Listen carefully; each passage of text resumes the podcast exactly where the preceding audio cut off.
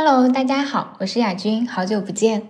嗯，这期雅军 FM 是我和前人物杂志主编，然后也是视频平台 Figure 的创始人张月聊的一期。当时我们都在平潭参加 IM 电影节，然后就有个晚上有一个。特别放映放的是一个叫《中国这么美》的节目中的一个片段，然后这个节目是一个音乐家旅行的纪实类的节目，他每期会邀请一支乐队或是一位音乐人去中国某个地方旅行，然后他们请的乐队都很有调性，就比如说有痛仰、有五条人、有九年真人、蛙池等等，然后请的音乐人也是比较独立的那种音乐人，就比如说小何啊、呃陆晨啊、钟立风啊、莫西子诗等等。我当时看了片段之后，一方面我会觉得，嗯，做的挺有意思；另一方面也觉得这东西好像不是那种热门的爆款的那种类型，它节奏也是没有那么快，有一点慢，就觉得直觉上我会觉得它可能不一定会大火，嗯，然后我就会好奇，那，嗯，就他们就是为什么要做这样一档节目？就他们背后是怎么考虑的？我就约了深度参与《中国这么美》前后期制作的张悦，就想聊一聊。然后另另外，其实还有一个原因是我自己本身对张悦这些年他一直在做和非虚构有关的事情是感兴趣的，就想和他聊一聊他的创作动力，然后他做事哲学是什么。嗯，因为说起来，其实他对我当初入记者这行是有影响的。就是这个故事得从很多年前说起了，当时我还在大学里读书，然后想做记者，然后想去媒体实习，嗯。然后就有一个朋友介绍了我一个去呃一家媒体实习的机会，然后我当时去去之前，我专门去买了一套黑西装，然后我穿的特别的西装笔挺，人模狗样的就跑去面试了。然后当年面试我的那个人其实就是张悦，然后当时面试的时候，他看我穿的这么紧张严肃，他就问我说：“呃，就你是怎么考虑的？”我就呃大概说了一下，然后他就说：“我们这个地方其实不需要你穿的这么。”呃，正式。然后你看看我，然后你也可以出去看看，就在外面工作的那些记者同事，其实大家穿的都很随意。然后我到现在还记得，他当时脚下穿的是一双拖鞋，然后可能身上穿的也就是 T 恤啊、裤衩这种。然后我 回到学校之后，我就跟我舍友说，说我觉得媒体这行挺适合我的，因为我特别自由散漫，没有个正形。然后我觉得我就想干这个。后来我也真的就做了记者，一做做了六年。嗯，我现在已经没有做记者了，但是我回想的时候，我会觉得做记者那段时光，它对我来说是我人生当中特别重要的一段时光。就那段时光给我的养分，到现在都依然还在滋养着我。所以很多年之后，有就有了这么样一个和张悦再次见面的机缘，我就把当年这个事情跟他说了。就其实他就对于他来说，只是嗯很小的一件事情嘛，然后他可能都已经忘记了。然后，但他也觉得很神奇。我就觉得人生挺好玩的，就很多时候你无意当中做的某一件事情，会在别人的人生当中，嗯，荡开涟漪。嗯，然后我们在聊的过程当中，我自己其实没有想到的是，呃，就我们会聊到，就他之前在武汉报道疫情的事情。就当时他在近距离的感受了疫情的残酷之后，他有一段时间，嗯，无法自控的陷入了崩溃，然后坠入深渊。嗯，然后也，他也聊到了他如何艰难的去学会与深渊共处，嗯，如何逐渐的、慢慢的回归一个比较正常的工作生活的状态。然后他聊的那一段，包括他在看过了那么多生死之后，嗯，他现在是怎么看待人生的，怎么看待工作生活的？就这段其实对我自己也很有启发。嗯，我本身还蛮喜欢这一期的，也希望他能在你的生活当中荡起一圈明亮的涟漪。你好，欢迎来到亚军 FM。我会在这和你分享启发了我生活和创作的灵感来源。Hello，大家好，我来这边参加 IM 影展，然后刚好遇到了张悦老师，刚好我也参加了，嗯，他们嗯参与嗯创作的一个综艺节目叫《中国这么美》。然后也也算是参加了他们的全球首映吧，然后就觉得这个形式还蛮新鲜的，就是之前这样去拍一个呃音乐，嗯，有音乐性质的综艺，就是不太常见。其实我自己对这个形式，呃，嗯，就也会有一些。呃，我就我会有很多问题嘛，然后也是借这个机会跟呃张云老师交流一下。呃，我就首先想问，就是呃，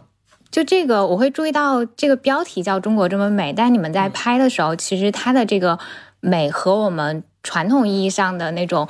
风景特别秀美，或者那种奇观式的那种呈现就不太一样。他拍的就是那种更生活化气息，田间地头啊，爬山呃爬树啊，然后在黄土高坡上走啊，或者是在小溪里面捕鱼啊。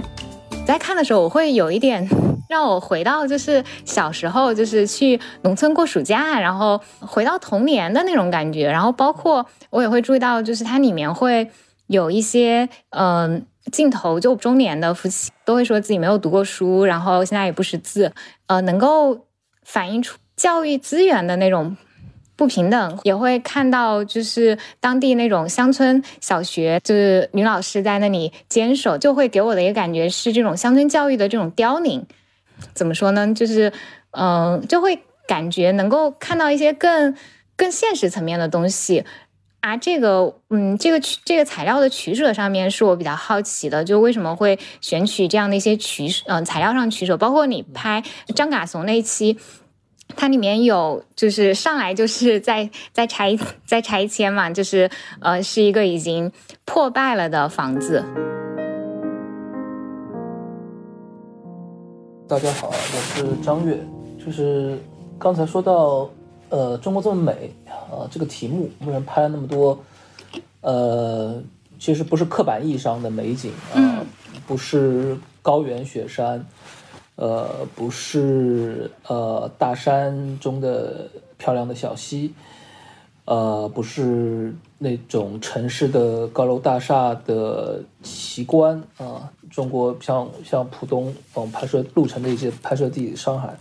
已经有呃全世界。呃，高楼里头相当大的一部分吧，它可能比重前二十、前三十的高楼有大概呃几分之一强，就在在浦东，在上海，这这都没有，我们把把没有把他们作为这个拍摄对象，呃，取景地或者一个呃拍摄的主体，反而是呃中国这么美，我们会在那些。呃，我们习以为常或者习焉不察的一些日常的景观里头，去捕捉它的真实的质感，去提纯它的美、它的善、它的真。这可能是呃，以王胜志呃总导演啊为代表的整个的呃创作者。呃，我们的一个态度和利益，呃，就像刚才亚军谈到的，因为你看了痛仰那一集，就是我们会把呃乐队带到一些我们觉得适合这个乐队或者这个音乐人他的呃气质、风格、调性的呃地方，有的可能就是他的家乡，比如陆城之于上海，嗯，和嘎怂之于白银、靖远。呃，也有一些是我们会把他拉到一个呃他自己都意想不到的一个地方，比如呃地库爱其实是从兰州，呃原来离嘎怂很近的一个地方，我们把它带到了呃云南的呃凤羽，它其实是洱洱源的呃它叫洱源县嘛，它是洱海的源头，但是嗯几乎很少人知道，更不要说去过的一个地方，然后它那里有很。很漂亮的呃麦田，也有很棒的呃，就是呃，他们叫做呃，就类似于类似于是山山林这样的一个地貌的一个地方。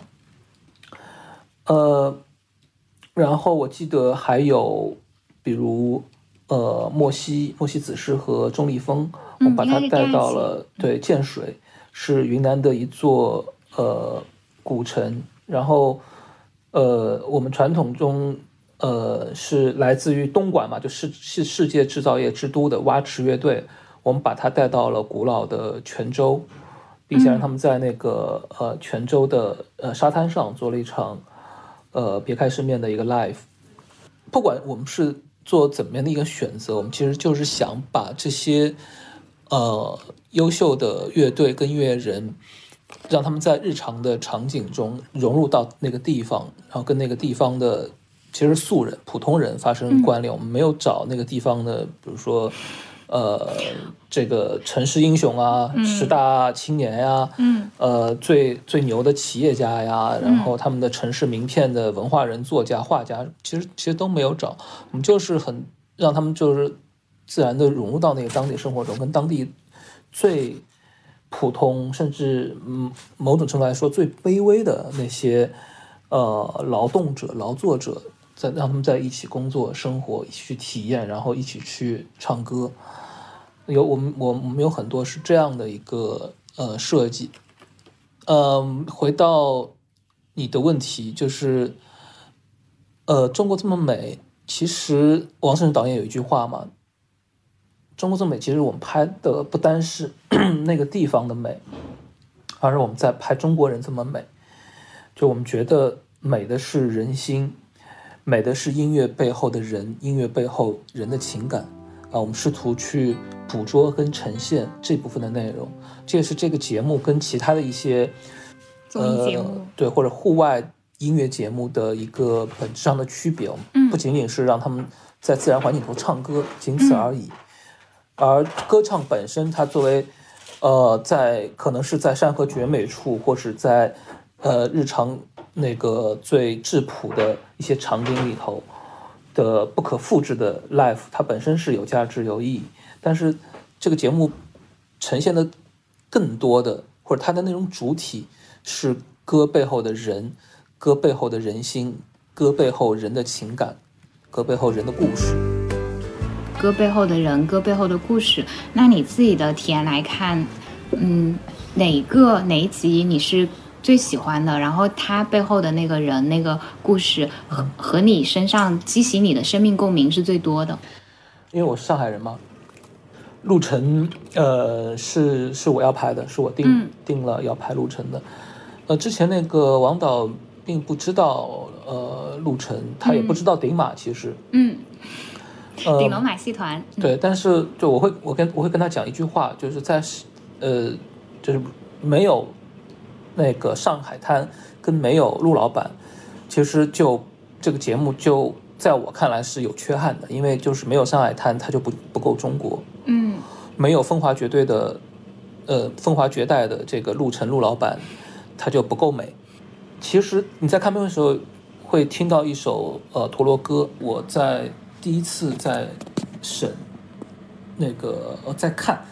在看，因为那个是 demo 嘛，这个路程这一集是 demo，其实是王导亲自剪出来的。当我第一次在看那一集的时候，我还是会感动的泪目。当那一趴出现的时候，就那那一趴呈现的是什么呢？呃，是一个陆程跟小何两个呃，都是我我我很爱的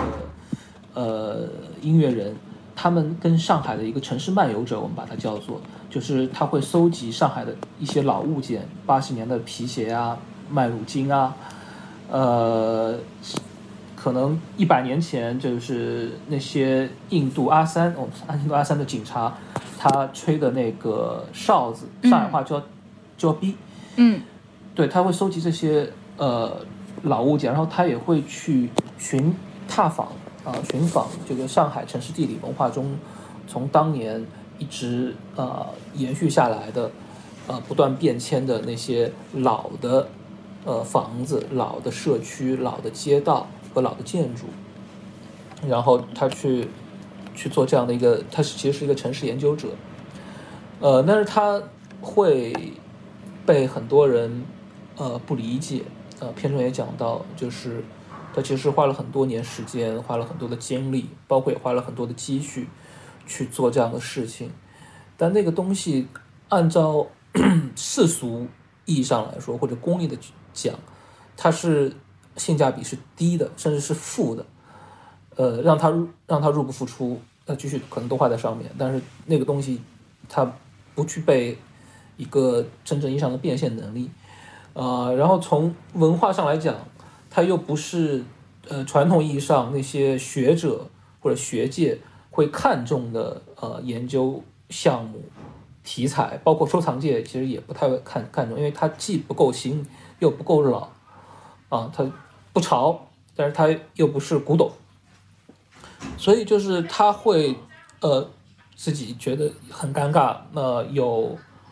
呃可以看得出来他背负着压力，其实也内心也有呃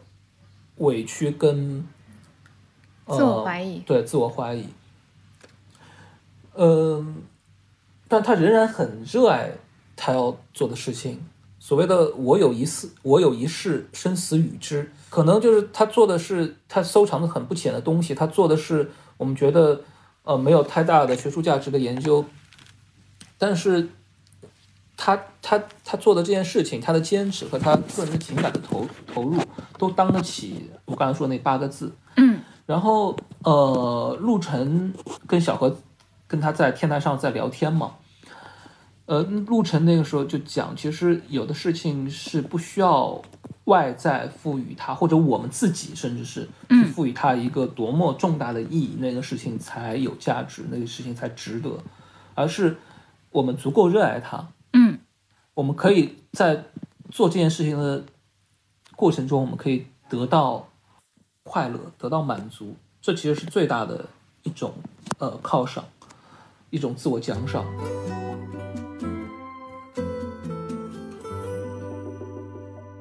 其实那一段，包括那个时候之后，就是呃，陆晨就说，其实其实就就引出那首陀螺歌了嘛。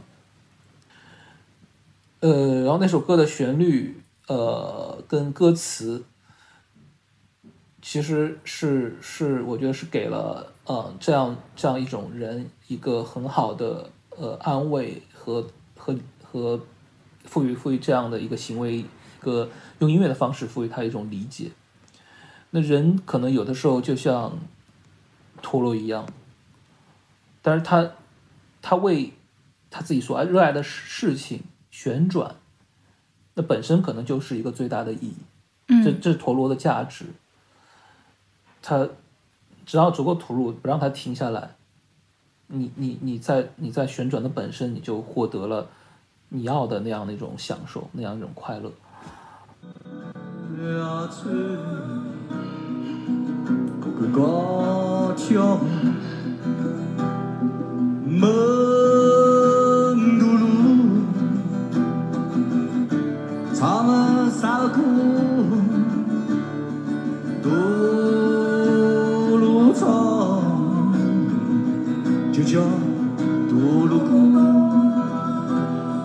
啊，那那个其实那那一趴是有很多呃我自己的情感的呃投射，就是这么多年一直在做，不是这么做媒体，在做非虚构这件事情，不管是之前做非虚构写作，还是现在做非虚构影像，我是可以呃理解陆晨，理解那个城市漫游者，呃理解这一类人。可能我们做的是不同的事情，但是，呃，在那个瞬间，我们可以互相，呃，引为同类，是那样的一个感觉。所以，所以我看片的时候，我自己也很很很激动，就仍然能能找到就第一次看这个段落时候，呃，感动泪目的那样的感觉。呃，对，就是其实每一集都都都有了，就是但是你要让我挑一集的话，呃，我作为一个呃上海人，作为一个呃陆老板的忠实的呃拥趸，对我以及就是这个故事本身，它深深的打动了我，所以我可能会选陆晨那一集。嗯嗯，这我当时看的时候也会觉得就被打动的点，可能是在于，呃。我不是一个人，就如果我是不被理解的，那么其他人也有人同样是不被理解的，但是他可能在某种意义上，他已经和这种不被理解的声音达成了一种和解，然后他已经可以做到自顾自的唱歌，各管各的跳舞。但你知道，呃，你不是唯一那个孤独的走在路上的人，然后这个感觉本身就已经足够安慰，倒不是说要要有什么实际的帮助。其实我自己在看这个。嗯，综艺节目的时候，就我是觉得可能我不觉得他是一个会嗯嗯非常非常受大众欢迎的那种很有大火潜质的那个呃，就是我觉得它里面的那个呃趣味其实是有一点就是左派知识分子的感觉，就包括，但是这个点恰恰是打动我的。那天晚上，那个呃，就王王导不是他也说，他说他想拍这个片子当中，其实有一个呃，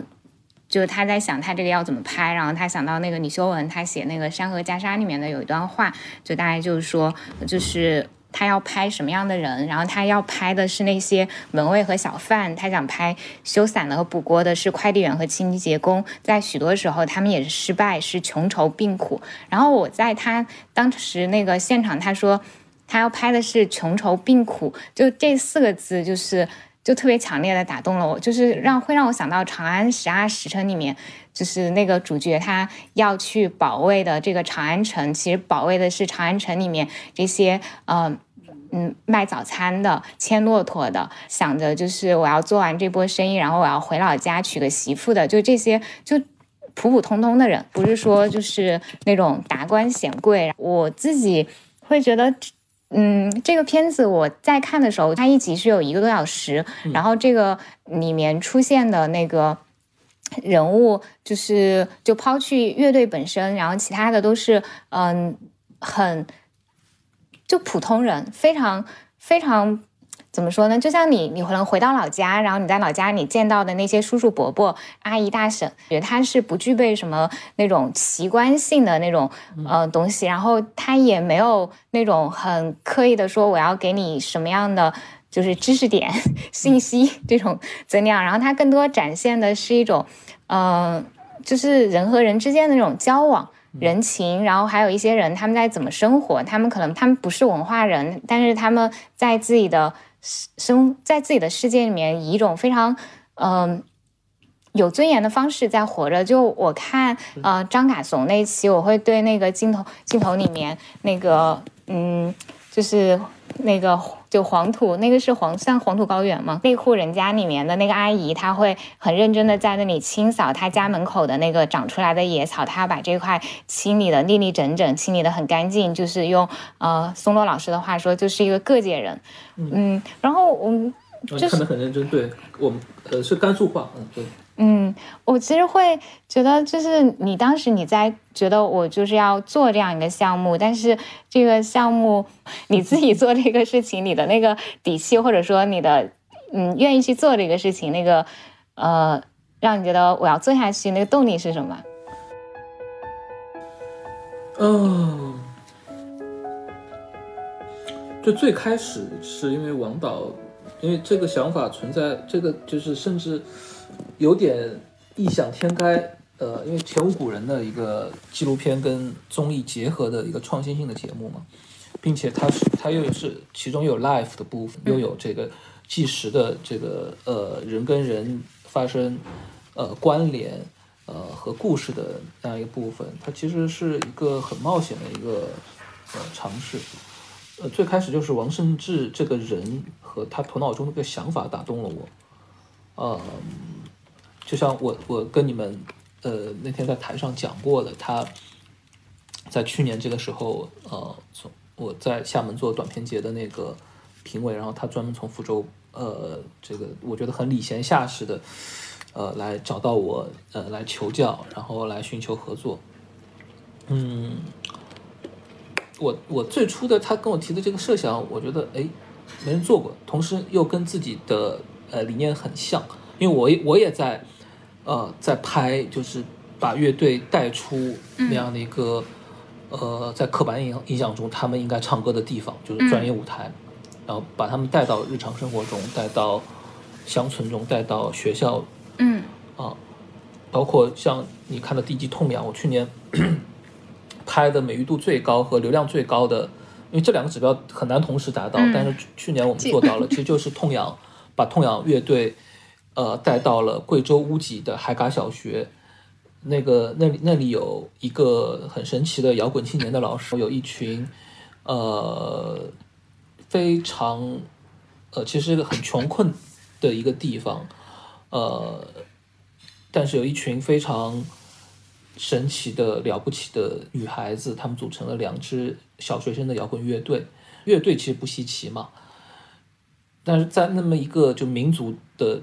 呃地方村落，很贫困的一个村落，他们居然组成的乐队，而且玩的是摇滚，这个这是一个很神奇的事儿。我就把那个童谣乐队的几个哥哥带到那个地方，呃，跟他们拍了一集呃纪录片，然后那个那个那个片子感动了全网这个千万级的，因为流量确实非常非常高的的的受众网民。这个事儿其实是是是符合我一直以来的内心的一个理念，甚至是一种欲望的一种创作欲望的。它这个东西，呃，是是是跟我其实是可以可以，我们俩是可以迅速，呃，有共同语言、有共鸣的。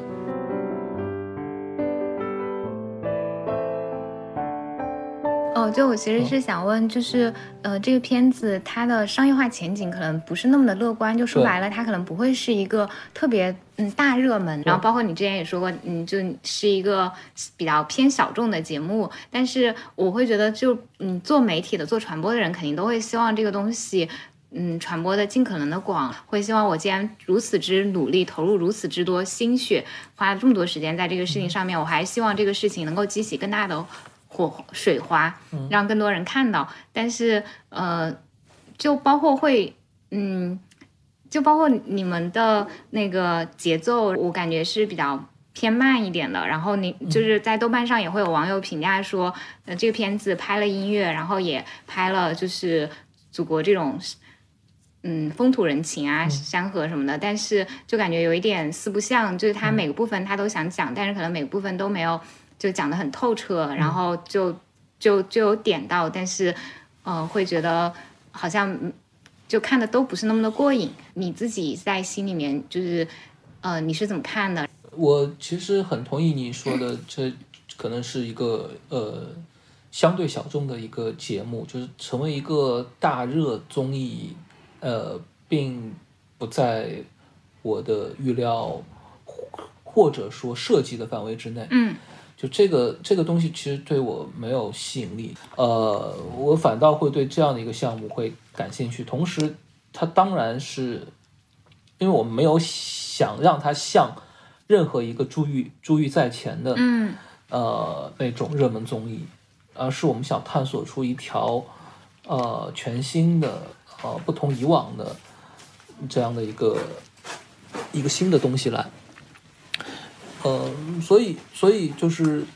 四四不像，某种程度上我可以可以去认同他，他他就是一个四不像的。呃，但是我觉得这样节目可以找到他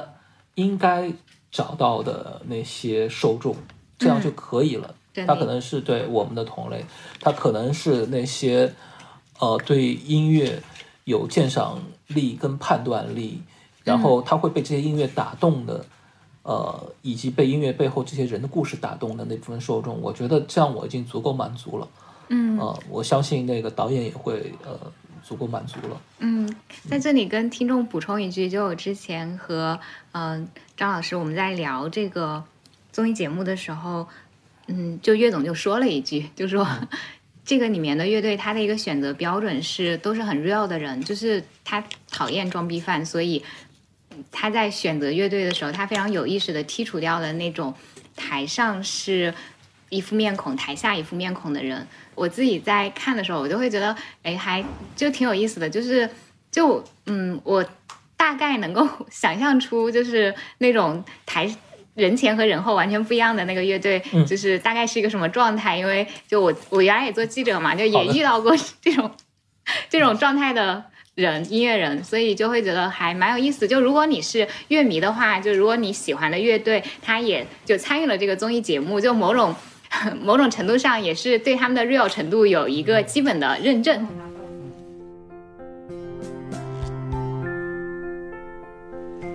呃，对，就是我因为一些工作的机缘的关系，我会对呃国内呃。就是传唱度跟曝光率比较高的乐队，相对比较了解啊。那么，呃，在我参与这个节目的呃前期或者说策划的部分，我会提我的一些，然后也也很感谢这个王承志导演，他愿意相信我的判断力，所以对我们对名单其实我是有自己的标准跟要求的。嗯那么最终呈现的其实是，我觉得这九组音乐人跟乐队，呃，没有一支是差的，也没有一支是，嗯，为了流量选的。对，为了流量和为了节目效果，他去表演嗯的，这因为这就违反了我们就对于这个真实，因为纪录片其实最重要的是真实嘛，对真实的这样一个标准。所以说这这些这些音音乐人跟乐队都都非常非常棒，无论是他们的音乐人，还是他们的呃为人，他们的音乐性，还是他们的做人的方式，我觉得都是我非常嗯认同和推崇的。嗯，这也是我刚刚说的，就是如果你喜欢的乐队在这个综艺里节目里面出现，你起码对他们的 real 程度有一个就基本可以基本信任的这样一个程度。坦白说，我觉得你们这个节目如果请一些人前人后很不一样的人，你们因为你们带他们去的地方也不是那种呃非常高大上，或者是那种明星就云集那种呃很就是 social 的那种场合，就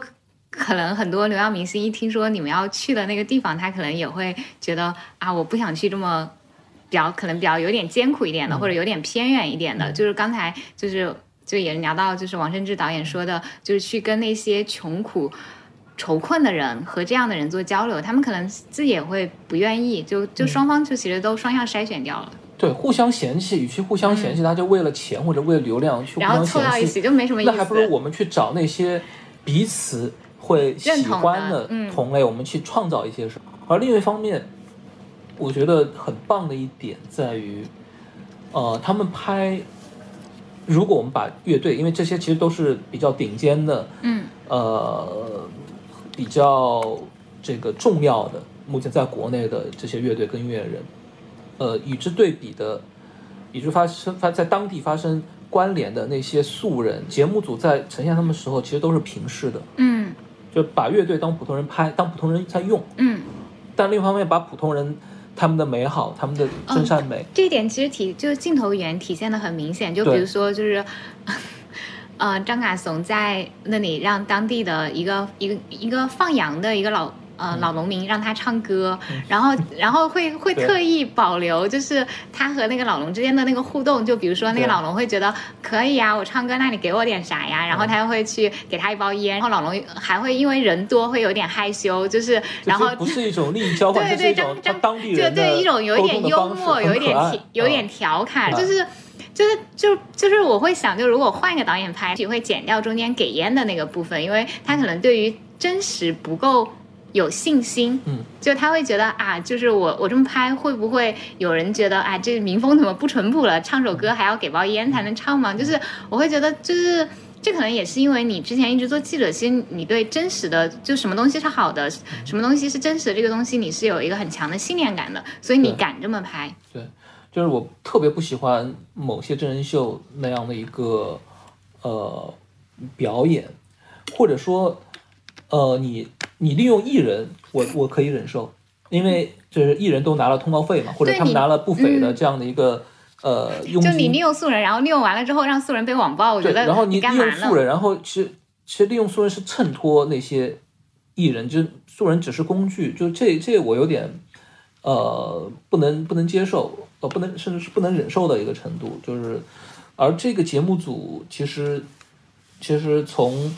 呃导演组到摄像师到呃制片，呃我跟他们一起工作，我观察到的他们的待人接物的这样一个态度。我我很喜欢，我觉得就是都是平视的，就你在整个这个过程当中，就有你觉得自己学到了什么，就可以分享一个点吗？就或嗯者是某种观念上的想法，或者一些感受都可以。就是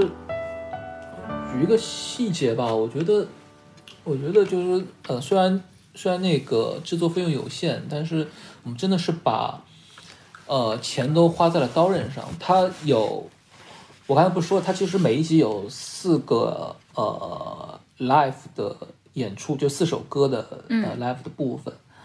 呃，然后它都是在一些呃就是山河绝美处，呃呈现的。这些绝美处呢，又不是刚才我我介绍过的，不是那种呃名胜风景啊，它是有很多是就是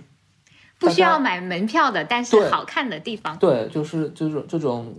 呃习烟不茶的美景，不是不张张嘎松的老家。嗯，那那那那首击掌歌，在我听起来就是空谷绝音啊。嗯，但是没有人任何人当地没有任何人觉得就这种黄土高坡。它是美的，它是一种风景。当然，我们做的演出的部分，其实我们是从北京每一场演出啊，不管是在云南、在福建泉州的沙滩上，嗯，在张嘎松老街黄土高坡的就人迹罕至的一个一个一个空谷里头、山谷里头，啊，还是在呃这个云南凤羽的稻田里头，其实都是很很偏的地方。但是我们。每一场，每一次拍摄都会有一辆北京的，呃呃专专业的那个呃做音响设备跟演出的呃公司，他们会开着很大的一辆货车，把所有的设备都拉到当地。所以，如果大家有机会看这个节目啊，它的 live 部分的质量是可以保证的，声音效果是专业的。嗯，我不我不说是顶尖的，但是肯定是专业，并且是你很少可以。听到那样的一个，呃，场域里头的收声，嗯，就是跟音乐结合的，就自然的声音跟呃这些专业音乐人的呃作品的声音，人的声音，呃，这个音乐比如鼓的声音，弦乐的声音，这样一个非常完美的结合，就是我我我的享受的一部分，除了去跟我喜欢的人工作和拍摄我喜欢的。故事以及拍摄对象之外，就是享受一部分还在于这真的是不可复制的 life，那就就太太棒了。这我我在哦月下做乐评人也好，还是我呃在很多非常棒的呃真人秀的音乐演出的现场也好，我可以感受到那种非常呃顶尖的，可能应该是中国最顶尖的彭宗的。呃，音乐的那种现场现场音乐啊，但是那东西会有对我来说可能已经呃有点审美疲劳了，就是或者说新鲜感不足了。但是在那样的一个自然的场域里头，有中国最棒的乐队跟音乐人的一个 live 啊，然后现场关键是这不是谁都能享受到的，谁都就是。我是那个少数可以每一场都身临其境的人之一，啊，这真的是对一个喜欢音乐的人来说是莫大的享受。嗯，工作即游戏。对。嗯，我其实还想问，就是因为你从你做媒体真的是媒体老兵了，做了好多好多年，那就是如果是一个人，那假设他是要做非虚构写作，嗯，就。就假设他是要做特稿记者吧，然后你就教他一句话的话，你会教他什么？如果他是想做非虚构影像的话，你就教他一句话，你会教什么？这两这两句话之间会有区别吗？它当然有很多共同的共通的东西啊。嗯嗯，但是我首先可能会跟跟这个人去去讲，就是你如果。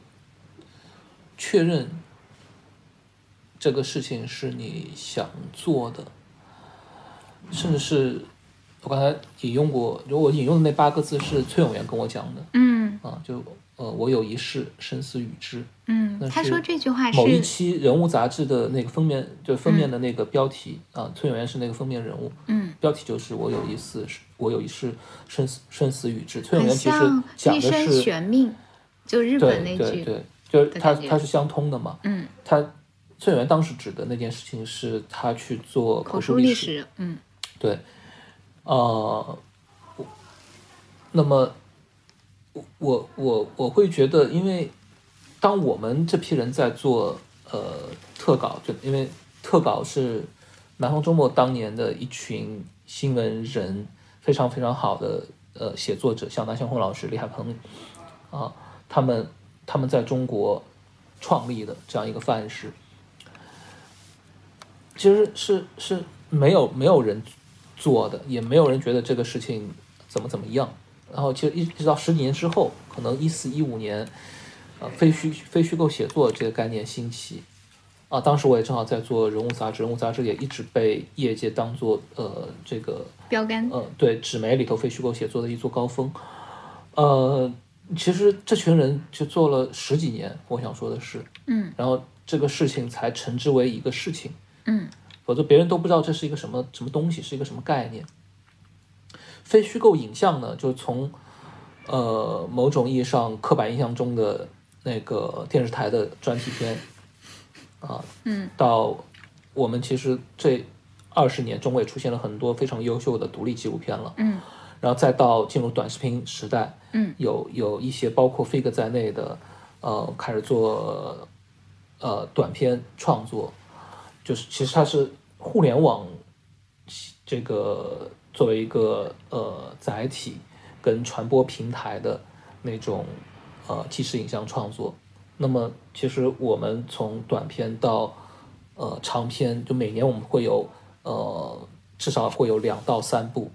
这九十分钟以上的呃记录记录长片。就所有这些东西，其实都是在一个艰难困顿，并且，嗯，不是不是一个从世俗意义上有很大功利回报的，呃，这样的一个环境底下，一步一步趟出来的一条路。呃，所以就是，嗯，如果一个年轻人他接触到我，并且他跟我说，确实有志于于去做这个事情的时候，我我首先是是要他确认这个事情对他来说是一个什么样的意义，因为你没有必要因为这个事情从一个小众的变成了一个可能文艺青年里头比较时髦的东西，嗯。哎说哎我也去尝试一下吧，嗯。但是其实其实背后是仍然是就艰难困顿的这四个字，嗯。另外一方面就是，其实在我看来哈，嗯。非虚构写作和、呃非虚构影像，你要做一个好的一个写作者和你要做一个好的一个纪录片导演，它其实都是难的，它对于人的要求是要比呃一般行业要高的。嗯但是我始终认为，呃，是要更聪明的脑袋和能够下更下笨功夫的人才能做这个事儿。他一方面要更聪明，一方面要更笨。肯下苦功夫的聪明人，对，所以所以就是我我我会劝退啊，就是如果真有那个年轻人，但是劝退的方式是让他确认，嗯但一旦他他能确认这个事情，也许不需要到这个生死与之的程度，嗯但是确认这个事情确实是我最爱、最热爱的，愿意用呃很长的时间、半生的时间去尝试的话，那我我我觉得就是他可以入门。如果他已经呃自我印证了自己的内心，并且已经呃具有一一定的那个呃所谓的知识储备啊、这个废虚构这个业界的 A B C 之后，我我会告诫他的，或者说我给这这个人的建议，可能是做就是就是你让你承受你能够承受的，然后嗯走下去。嗯就是我希望是在他一个力所能及的范围范畴之内，然后逐步的往高处去，嗯往深处去。因为我见过太多的年轻人，他可能，呃，因为这个艰难困顿啊，这四个字不仅是指的就是他的呃现实回报，嗯而是说我们这个环境，嗯，它可能会容易让年轻人在呃刚起步的阶段就就受挫。那个不一定是经济，嗯。或者仅仅是经济的条件，你整个的舆论环境，整整个的我们社会演进的这样一个阶段，嗯。其实，在目前当下这个时间节点，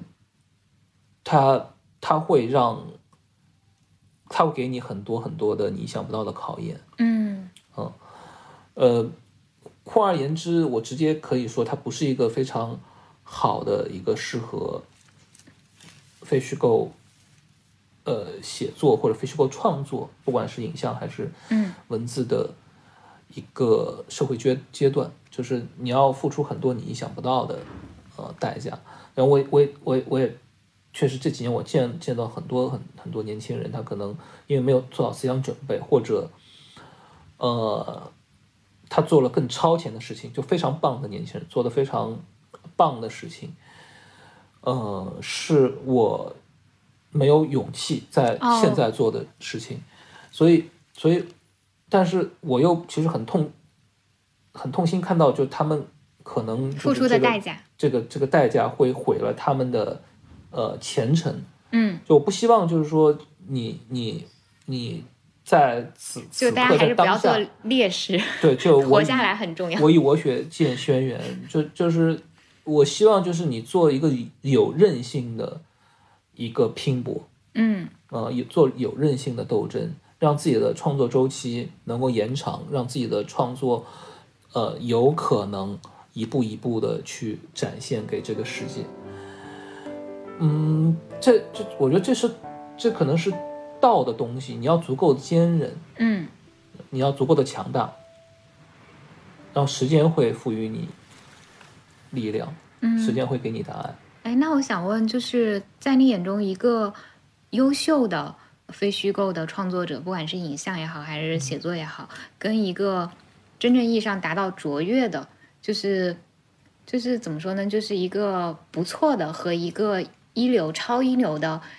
人之间，就是这种创作者之间，他的那个区区别点在哪里？那个那个差别是什么？我心目心目中是有自己的名单，我觉得李海鹏是卓越的，就是他有一个极高的一个自我标准，同时，嗯，他在这个题材上吧，就一些一些呃，可能可能就当当一个事儿，就海鹏跟我说过一句话，就是。就比如说，我会我会觉得觉得某些历史时刻，嗯。呃，当这样一当一个记者或者一个写一个创作者遇到这样历史时刻的时候，就是你你的你的使命不是说展现你的才华，而是你只需要只需要对得起那场灾难中或那样一个历史时刻中那些付出代价的人，就是你能不能对得起？可是这跟展现才华不矛盾啊！如果你写的更好，我的意思是，嗯我的意思是，像李海鹏呃这样的人，他的才华已经毋庸置疑了，嗯可能可能还会有，呃，中国还会有像李海鹏这么聪明的写作者，嗯，但是他们可能不会去写那样子穷困的选题，就是那么嗯尖锐的选题，或者说不会在那个时刻站出来。他们不太会像海鹏那样有这样的一个自我要求。就是以那个北川那个地震哦为例对吧？就是北川、北川的残酷一面，嗯我觉得是地震中最好的嗯呃报道。但那么多记者都到了呃北川，嗯就是为什么只有一篇？我觉得我看了，那个时候我也去过北川，北川第一篇深度报道是我写的，嗯但是我觉得能够传世的，可能只有海鹏写的那一篇。就是为什么呢？那呃，我同意你的观点，才华肯定是是呃必备的，它是不可或缺的，它是它是一个传世作品的一个基础。但是可能记者拼到最后，拼的是呃才华再再往上一点是人文素养，再往上一点可能真的就是一颗善良而悲悯的心。嗯嗯就是很少很少有记者可以兼具这三个不同层面，他们在这三个不同层面或不同维度的标准，他们做到顶尖。嗯。我不觉得我是一个特别特别善良的人，我也不觉得李海鹏的，呃，对，海鹏是一个是一个在日常生活中这个一个呃会让人觉得特别温柔、善意，嗯。呃那样的一个形象，但是他在那样一篇稿件中，就是我看到的是人性的底色，就是就是嗯，这真跟善的结合，这两个维度那篇稿稿件都做到了极致，在我看来，嗯。他最大的真实也是最大的善良。有些时候我就我会觉得这样这种批评可能可能不太恰当，但是我我经常会觉得有很多，因为过去过去二十年，中国所有的重大的灾难我基本上都在场，包括嗯呃在武汉，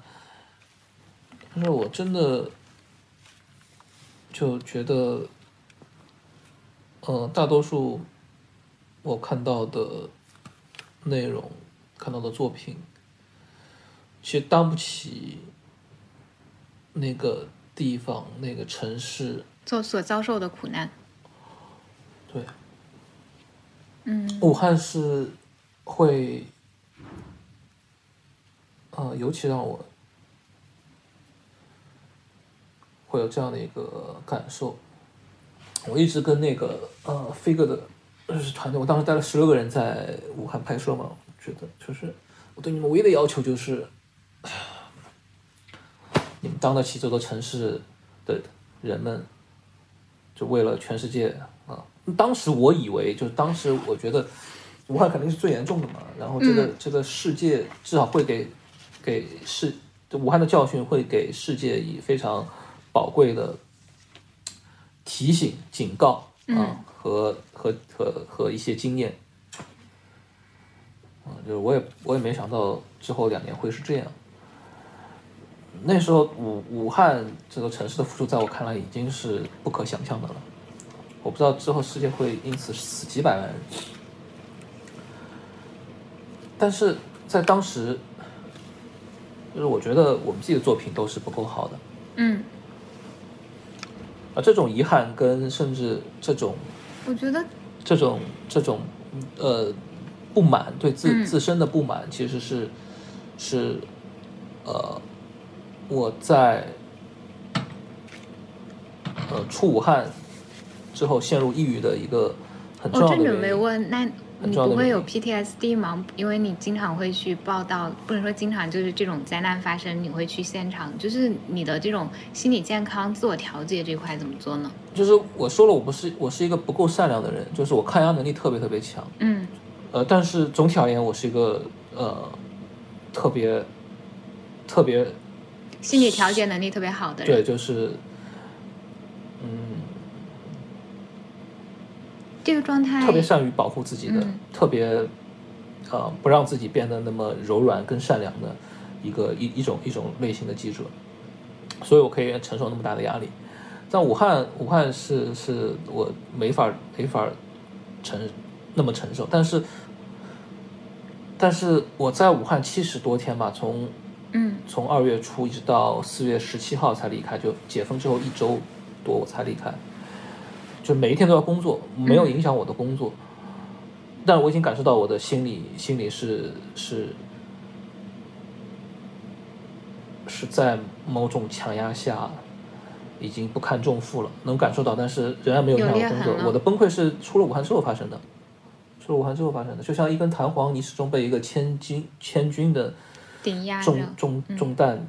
这个压力之下，你仍然维持着自己的韧劲儿。嗯。但是某一天那个对那个压力卸掉之后，这根弹簧就就也也也已经没有没有没有弹性了，它就失去失去生命了，这样的一个一个感觉。我是在我是在那个呃叫哪儿？浙江浙江做的那个核酸证明嘛，因为那个时候就是心情特别糟糕，然后我的团队是四月八号开始解封之后，完解封之后就陆陆续续回北京，然后他们在朝阳区被隔离嘛，而且是二加一，就是二十一天，呃，好像一天四百块钱，至少四百块钱，还四百二，我忘了的那个标那个那个那个自费嘛，但吃的是是住的是九十年代那种招待招待所，我我的这些呃小伙伴跟我引述我九十年代招待所的那个标准，然后吃的啊一天一百块钱，嗯，吃的他们也觉得不怎么样，对，就非常不怎么样。然后关键是他们对那种粗暴的管理的，因为创作者嘛，嗯而且是年轻的创作者，他都有点性格嘛，所以他们会有一些反弹。那当时说是那个呃区里头管管和社区里头管他们的人就就就指指指着他们说就。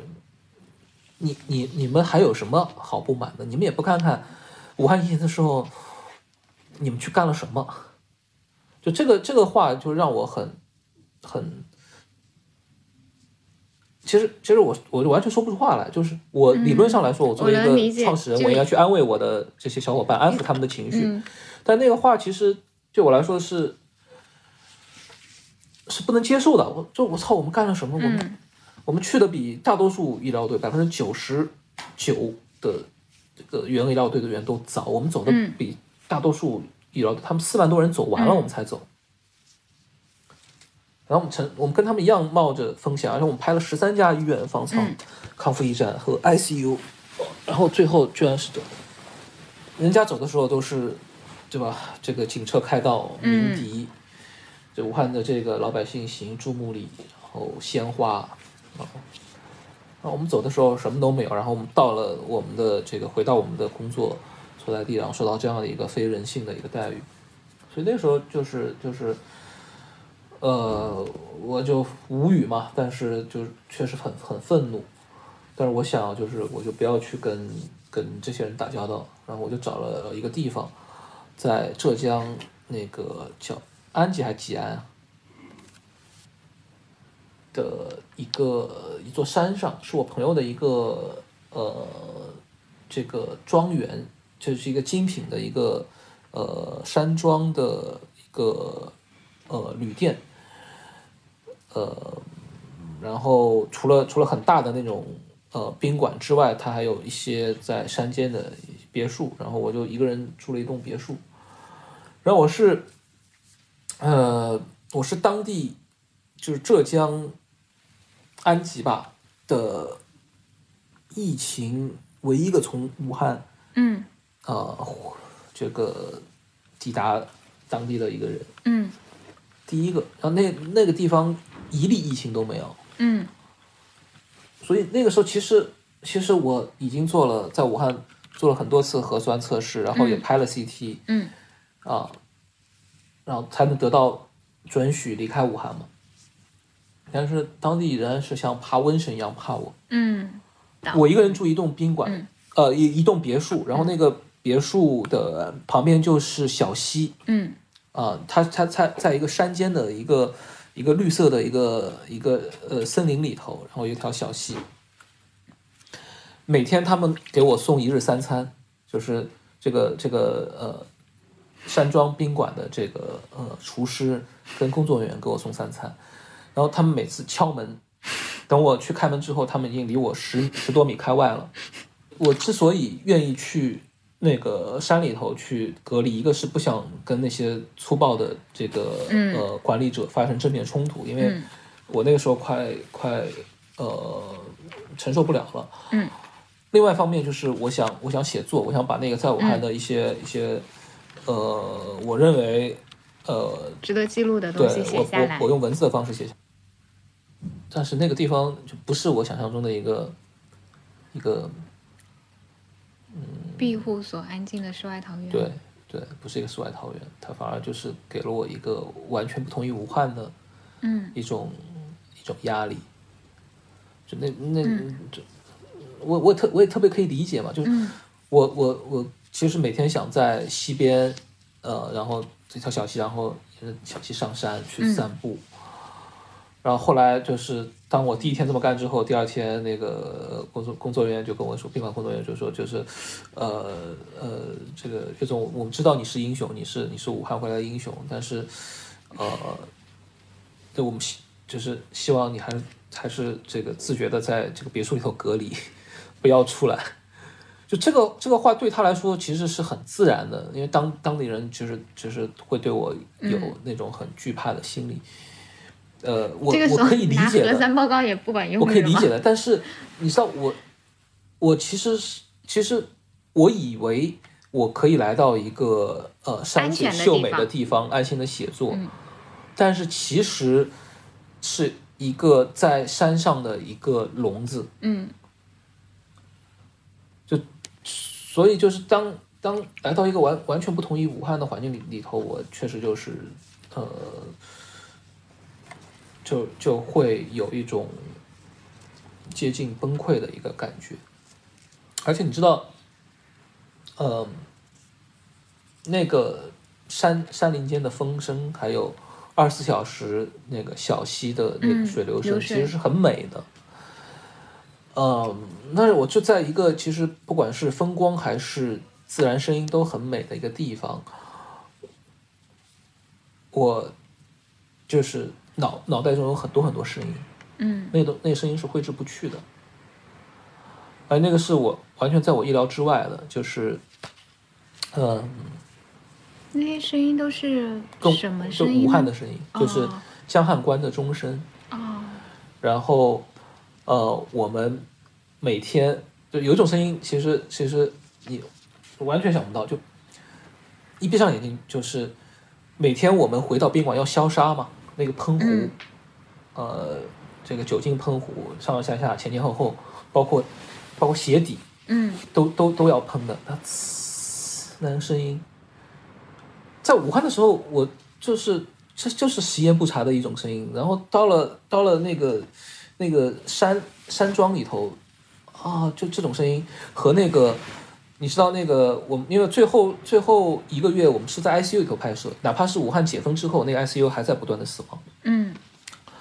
我第一次进 ICU 的时候，因为因为那那个地方就是百分之九十，嗯，疫情初期百分之九十以上的死亡率。嗯，我跟摄摄影师说，就是呃，我跟他们，因为摄影师没有我们我们的摄影师都没有拍过医疗题材，就在武汉是第一次。嗯。那虽然他们不是第一次进医院拍摄了，因为我们拍了十几家医院，但是第一次进 ICU，然后我得给他们就是，呃，就我们一般每天都会开一次会，我晚上会总结当天的我们的工作，然后会布置第二天的工作，然后我在这个这个晚会上会跟他们讲，就是煞其实煞有介事，因为我还懂一点那个医院的事儿嘛，懂一些医疗的那个事儿嘛。会给他们做培训，然后我我我就煞有介事的跟我们的两个摄影师说：“你们啊，明天进了那个 ICU，其实不要慌，哎，我知道肯定 ICU 是病情最严重的嘛，怕他们慌。我说不要慌，你们啊很简单，你就听我我给他们介绍 ICU 的那个设备都都有什么，是什么什么原理在工作。我说你们就你们就听啊，哪个那个病床前的那个。”呃呃，就是 ICU 里头的这个病床，它的那那张床的设备，床头的那个仪器，在报警就拍那张床。嗯。然后你知道，我们进那个呃医院也好，进 ICU 也好，都是要穿那个防护服跟隔离服的嘛。而且就是 ICU 一开始的话，我记得很很印象很深，隔离隔离服是要穿两层，再用防护服，其实三层防护。呃。就是穿的穿的时间很长，有的时候要长达这个二三十分钟、半小时，真的真的要穿那么久，脱要脱很久。所以就我让摄影师先穿，然后等于说我是最后一个进去的。嗯。然后我进去的时候，我发现我那两个摄影师都挺挺懵逼的状态。嗯。就有一个甚至就是没有在拍摄，手垂着，然后就就看着那个周遭。我说我说你们干嘛呢？他说都在叫。好好拍。对，他就说，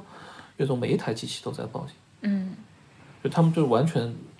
懵懵了的一个一个一个一个状态，所以就是就是所有的声音就是在在我回我到达那个安吉的那座山上的别墅，所有的声音都都翻涌到我的脑子里头了。就 ICU 的声音是可以想象到的，或者就是觉得正常。如果我我写一个剧本，我也会用。但有些声音就是你根本就。就不明白它为什么会出现，但是它会困扰你，就是那个消杀的那个、那个、那个、那个声音。然后，你知道那个四月八号那天就是，呃，国际嘛，嗯。我们所有的人都撒到武汉的不同的地标，嗯。然后不管在哪个地标，我看出来的时候，就是那个鸣笛的声音，嗯。就汽车鸣笛其实并不好听，虽然虽然嗯那个是是很庄严的那样一个时刻，但那个时刻其实是是是对的有益的声音，但那些声音当在安静的时候出现在我的脑子里头，就是就我觉得我我要疯了，我要嗯，崩溃了，就各种各样武汉的声音，小山的声音，这个状态持续了多长时间？医院的声音，一个礼拜吧，那你怎么缓过来的呢？没有缓过来啊。就硬扛吗？我觉得觉得就是缓不过来的状态嘛，就是我我是我没有那么脆弱，就是我也不觉得，我甚至到现在我都不太承认，就是我是 PTSD，只是就是那是我职业生涯以来最接近崩溃的一个感受。然后我打开我的电脑，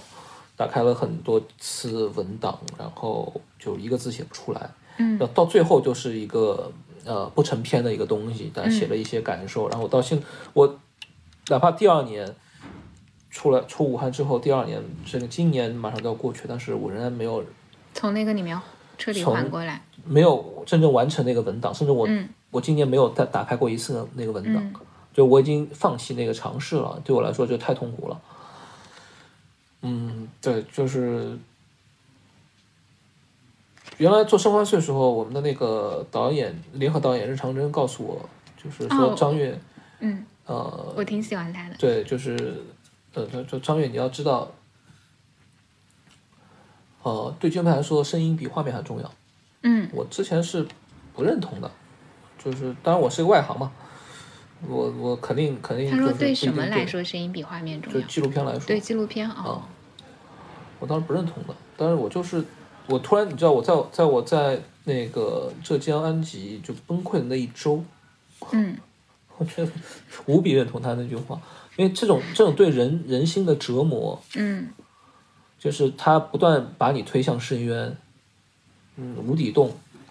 就就是真的是声音干的，不是我脑海中有很多悲惨的画面，嗯。而我不管是睁开眼睛闭上眼睛，都都是那些声音，然后那些病人的那个，就是你知道这个病啊，他他这些死亡的人啊，就是那些死难者啊，他都是呼吸衰竭而死的，就他们喘、喘不上气儿，嗯。就是在我看来，在我看来，就是呼吸是天赋人权啊，就是你你从天从从妈妈的这个肚子里头生下来之后，你低声啼哭，然后你就在呼吸嘛，一嗯直到你咽气，对吧？我从来不觉得这个呼吸这个事儿有多重要，嗯。但是我在病房里头看到的，尤其在 ICU 里看到的，所有人都是呼吸衰竭而死，他们的死亡是很痛苦的。然后那个喘气的声音。喘不上气的声音。啊，嗯。就是那个那个，嗯，这个其实和尘肺病晚期很像。嗯，我不知道，就是我看了很多尘肺病的报道，但我没有真正接触过尘肺病人，嗯。我没法做这个比较，但是确实就是，嗯，那些声音，那些声音确实太，但那些声音也是那些也是深渊啊，对我来说，那后来你你现在算是从深渊里出来了吗？还是说他依然在，但是他依然在吧，但是不在那个时时刻刻揪着我不放的那个状态。就你现在有时候还会脑中有那些声音？会，但是我觉得就是音乐是特别治愈我的一件事情。我们之前拍那么多音乐人，但是对我来说，呃，就是兴趣。你算是在工作当中，就是你因为工作受伤，然后又在工作当中愈合。呃，对，就是呃，不敢说愈合，但是至少是治愈了我很多。嗯，就是最开始是那个我从那个安吉隔离完，自我隔离完，完了写作业写不出来。呃，然后那个我太太带开着车带着我的两个儿子来看了我一次，我就戴着口罩会拥抱他们的。嗯，之后他们先回去，然后过了几天，我觉得就是我也不想在这样的一个山林里头住了，我我也回上海吧。另一方面就是我已经隔离了，本来我就走得晚嘛，从武汉，嗯然后我又隔离了差不多十十十十四天，嗯呃在那个山上，呃，我觉得我应该出来工作，否则就是、就是呃，你的生活会脱节。对对，而且是一个不断的在往深渊里头掉的那样的一个状态。那时候正好我们是做那个呃寻妖计划的第第三年嘛，嗯跟小何老师一起。然后那一年，呃，去年还比较特殊，因为嗯就是没有钱做了小何，然后，呃，然后前就是